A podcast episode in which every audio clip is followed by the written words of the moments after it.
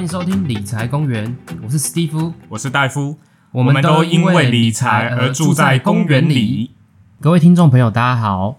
今天的录制时间是二零二三年十一月十二号。那我们今天要来聊什么呢？这几天，老实说，我自己是觉得，反正股市行情也没什么太大的变化啦。不管美股、台股涨也涨不上去，啊跌也跌不下来，可能多少跟圣诞旺季即将到来，很多欧美外资经理人都已经开始要去休长假了啦。好，或者是说，因为这礼拜呃蛮值得注意的啦，这礼拜可以说是超级央行周啦，哈，包含 FOMC 好在。礼拜四的凌晨，好会公告利率决策，而且还会公布那利率点阵图。同一天白天之后，台湾央行也会做利率决策，ECB、BOE 都会开会。然后明天也有美国的 CPI，后天有 PPI。好，那所以其实蛮多重要的经济数据跟央行会议在这礼拜会发生，所以也可能难有大行情啊。所以我觉得。我们就可以聊一点其他理，就是比较保守的一些理财产品的一些议题，这样子。你说保守是我们上一集提到的投资型保单吗？哎，对啊，我觉得可以利用这个时间点来聊一下保险的内容。好，自从上一集聊了安联收益成长基金，我们当中呢有提到投资型保单哦，因为很多这个金融机构啊，在卖安联收益成长基金的时候呢，会搭配投资型保单来做销售。当然，应该有很多投资人不晓得他到底是买了些什么东西，他只知道哎安联配息配的不错，但是实际上呢，他买的这个投资型保单不见得能够去了解它。所以，我们这集来聊一下投资型保单的这个内容哈。当然，有一部分也是因为很多这个金融媒体的算专业人士呢，认为说投资型保单不是很好的一个东西哈。哎，应该是说，其实我们毕竟。上一集的自我介绍都有聊到，我们其实在这个理财服务的一个工作单，诶，已经做了大概十年左右了嘛。那必须说，就是有一些客户对他来讲，诶，其实如果你使用正确、观念正确的话，投资型保单并不是那么的十恶不赦哈。因为在很多人眼里，吼，或者就是说觉得说，诶，这个东西好像。各种缺点这样好，不过我们今天就可以来细聊说，诶，它到底适合什么样的客户，然后它可以发挥什么样的功能？好的，首先由我史蒂夫先来开始稍微解说一下什么是投资型保单。好了，投资型保单呢，它顾名思义，它就是保险。对，我们的金管会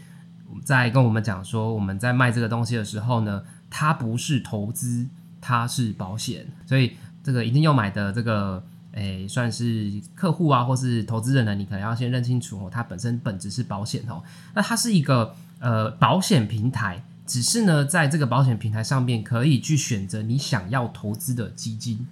好，或者是说可能李专帮你配置好的基金哈。那上面可以选择的基金其实有非常多种，我先来讲一下这个投资型保险的这个架构好了。首先，你一开始呢，这个李专可能会跟你讲说，哦，这个费用怎么收？简单分成两类哈。第一类它是属于钱收型的，就是一开始你投入进去资金之后呢，它会在第一次或者是前面六个月，或是前面头一年，它就把你这个费用全部扣完。好，那这个钱收型的费用，呃，有的大概是收三 percent，好，或者四 percent，好，看每一张的不一定哈。这个是前收型的哈。那另外一种呢，第二种它是属于那种后收型的。所谓后收型呢，它的费用呢可能会分成好几年，大部分常见的是分成三年，每个月去跟你做收取，从你投资金额去做扣取哦，那可能分三年或分四年。那像这类型的这个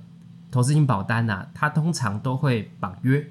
所谓绑约是说，你在前面的三年、四年或者是五年，你如果要离场要解约掉这张保单的话，那可能会跟你收取。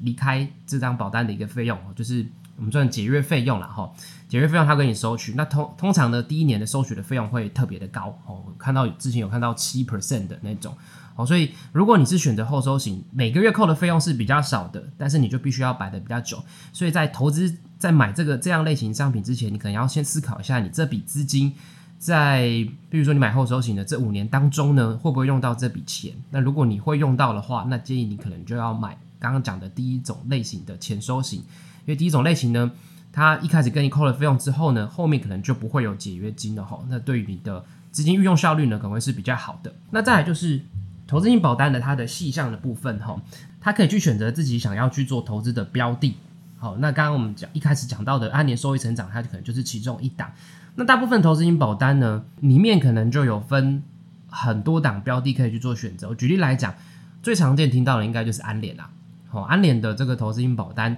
里面可能就有六七百档的这个基金可以选择，甚至还有 ETF 可以选，这是比较广泛类型的投资型保单哈。那第二种呢，可能就是只能选择几种的基金，那通常只能选择几种的话，它通常都是配置叫做类权委基金。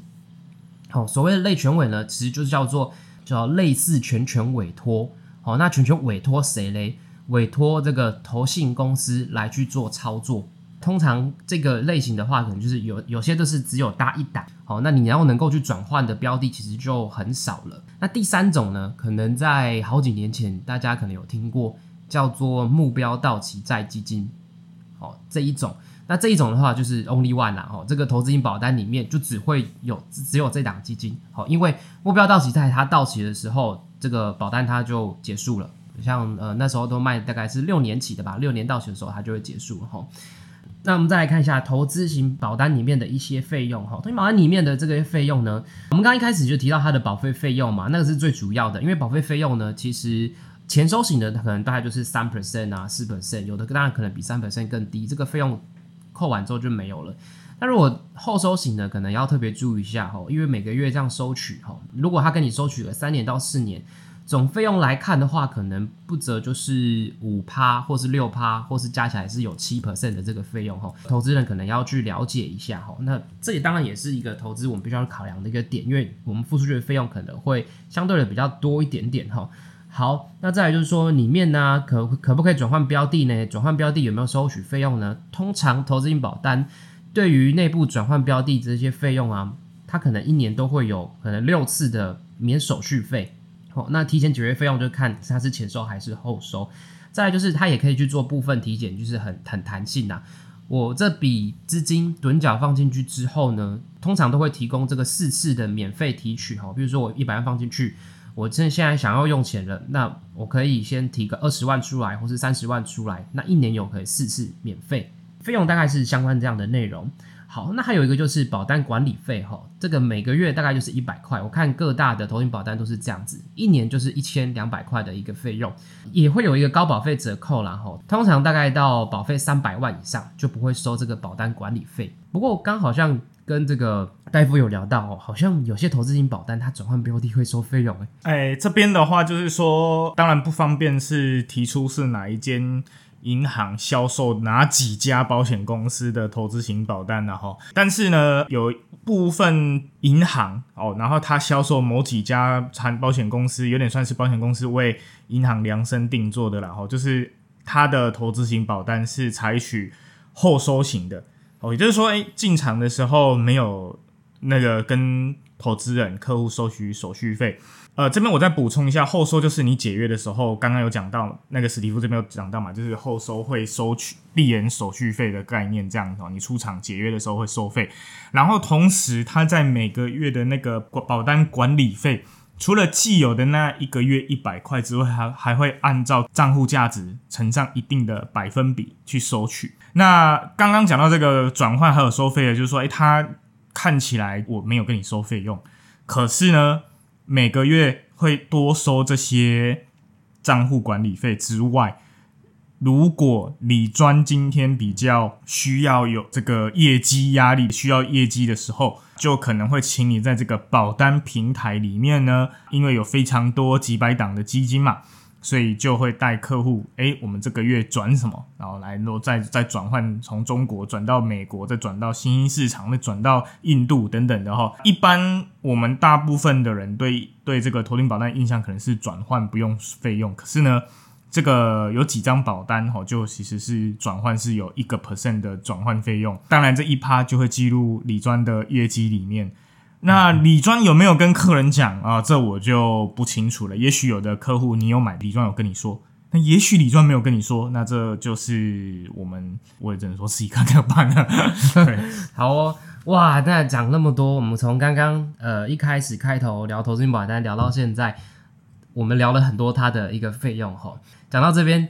可能听众听完就觉得说，哇，要扣那么一大堆的费用，嗯，我觉得买这东西其实不是很划算哈，甚至是呃，有些听众可能之前有买的，会觉得说，哇，我是不是买错东西了哈。先等一下，好，这个我们费用当然是要先先了解清楚嘛，再再来看我们是不是要用这个投资工具去呃去做一个规划哈。我这边插嘴一下，就是说，其实从一开始我们在讲这个产品的时候，史蒂夫就提到，它就是个保单，所以。你如果站在投资的角度来看，就这些费用本来就不划算，所以你就是应该把它视为一个保险，而不是一个投资工具。任何你如果只要是站在投资的视角来看待这个产品，它绝对绝对绝对不划算，不适合拿来做投资，真的就是这样。那如果说我们今天用保险规划的一个角度来看，诶，它就有它的价值存在，那就是我们今天要讨论的重点。太棒了，我们直接来聊一下投资型保单的这个优点好了。它的优点是什么？它的优点其实就是它是保险。那保什么险？透过这个，我们聊，我们讲白话一点好了，它其实就是帮你的资金做一个保障。我们举这个趸缴的投资型保单为例哈，趸缴一百万的台币进去，好，那依照我的年龄都会设定一个保额，好，那用这个现代投资型保单的最低的这个承保的保额来看。比如说，呃，我现在是五十岁，可能听众是男生或是女生都都一样哈。它这个保额呢，它有一定的数值哈，最低的承做的数值是一百四十 percent，好，意思是什么呢？我一百万投资进去之后，我的保额就一定要设定在一百四十万以上。我当然也可以自己增加，但是最低就是一百四十万。那保障是保障什么了？就是在我我可能没有呼吸了。这这笔的投资一百万进去之后，不管它今天可能下跌到多少，或是它涨到多少，没有涨过，没有涨超过一百四十 percent 的话，举甲型为例子哈，保险公司呢就会理赔一百四十万的保额给我，因为甲型是这样子，甲型就是保价跟它的保额取其大，当然因为它有一定的公式啦哈，但是用甲型来白话来这样讲的话是这样子的哈，保价跟保额取其大，它就会理赔一百四十万给我，尽管投资了这个。任何一档基金它下跌一成或两成，它还是赔一百四十万给我。所以投资型保单呢，用保障来看的话，它其实就是可以保障我的资金，帮我的资金去买一个保险。其实应该这样说啦，吼，就是站在我们比较实物的立场来看，就是会会觉得说，这样子的产品真的适合他的比较有点一定财富水准的，就会需要这样的产品。为什么这么讲呢？吼，我觉得就直接。就直接讲我个人的看法，就是说，或者实物上的应用。因为如果你今天，我们也不要说身价多几亿多多多了哈，你手如果你的手上的现金不动产，哎，不，现金动产啊，股票基金什么的，如果就已经有好几百几千万的话，我们在其实我相信大家也看过很多这样的案例哈，就是长辈跟上帝去喝咖啡以后，后代子女为了继承遗产而。那个弄得家庭不和、家庭失和、兄弟翻脸等等的，然后有名的餐厅也因为这样导致各种那种就是彼此恶意竞争这样的一个状况很常见。所以，如果你今天透过保险这样的一个方式，保险的一个优一个优点是什么？就是你可以指定受益人嘛，然后保险身故金的给付。哎，我们先不要去讨论会不会被实时课税原则，但基本上就是帮你做好遗产资产传承的一个规划这样子。所以呢，我如果这些钱本来放在银行，好，哎，我也没有放在定存啊，我把它拿去做投资，哎，我希望每个月可以稳稳的金流。假设就像上集一样，哈，我们是去买安年收益成长基金好了，啊，我就是要每个月的配息，而我不管它涨跌，反正就是我退休了要领这些配息。但是如果我今天买了三千万。然后呢，我的小孩，呃，我我哪一天我过世了，然后我的小孩为了这三千万，我假设没有去做任何的遗产规划的话，小孩为了这三千万有没有可能这个遗产在分配上面会吵架，会会彼此不满等等的？其实是有可能的嘛，因为我死了以后，我怎么会知道实际的状况如何？搞不好就真的会发生这种人伦的一些社会事件等等的哈。所以如果说我今天用投资型保单去买。安联收益成长基金，我一样每个月可以领到配息，但是呢，我利用保单的指定受益人，指定受益人，我就可以决定我要给两个儿子各百分之多少的比例嘛？今天公平一点，我两个一个人百分之五十，一个对我比较不孝顺哦，最近态度开始越来越对我爱理爱理不理的，还要开口跟我借钱要钱，我可能就可以把他的比重从百给他百分之，我本来从五五配变成六四配、七三配，哦，那个比较不孝顺的就越给他越少，甚至之后不给他也可以嘛，对不对？好，所以这个就是你用。保单的一个好处，因为它是一份契约，所以如果我哪一天跟上帝去喝咖啡的时候，比较不孝顺的那个，假设我就是给他三十 percent 哦，那这三千万他就只拿到九百万，他不能有任何的一个意义这样子。所以我觉得这就是说，为什么有一些高资产客，因为高资产的客户，他其实是适合投资型保单的利益点就在这边吼，我资金可以做到投资上的运用，可以规划我的金流，但同时我也做到了。指定受益人跟资产传承的一个保护财产传承的一个机制，这样我觉得这个点真的是蛮好的哦，因为我们在实物上规划的案例其实就蛮多都是，比如说高资产族群，然后去做这样的规划哈。那尤其是在指定受益人这一块，其实就是保单上面的一个优点哈。因为刚刚戴夫其实就有提到说，我可以决定说我要给，比如说两个儿子到底多少百分比，好，那尤其是他们在领这个受益金的时候呢。呃，保单是这样子的哈，只要做被保险人他已经死亡了，好身故了，我的受益人呢，他可以直接马上去跟保险公司去申请这个受益金，好，那在呃一定的工作天数之内，很快就下来哈，不像一般呃遗产你要去做申报的话，还是要有一段的时间，而且你必须完税，好，这个才是重点，还必须完税，好，那完税的话，你就必须要拿一笔现金金去缴哈，但是保单它不用。他不用完税，你就可以领到这笔的这笔的资金。你要想，如果你没有钱去完税，该怎么办？对对，没错。好，我们刚刚讲到的是这个投资型保单它上面的优点哈。那听众们呢，其实你可以评断说，不见得它都是坏处啦哈。我们刚刚讲到这个，就是它的一个很很好的运用的一个地方。你有没有必要去用这个投资型保单来去做一个传承哦，或是指定受益人？好，大家可以去做一个评估。好，那当然这个可能要问一下大夫哈。哎，之前这些投资型保单啊，为什么都会有那么多的一个客诉的案件？好，哎，这个我其实在上一集的那结尾的时候有大概提一下，因为上集在讲安联收益成长嘛，那安联收益成长这档基金，偏偏呢它有一个南非币计价的级别，哈，台湾的投资型保单，你如果是台币申购，但是你可以去配置南非币级别的这个安联收益成长基金。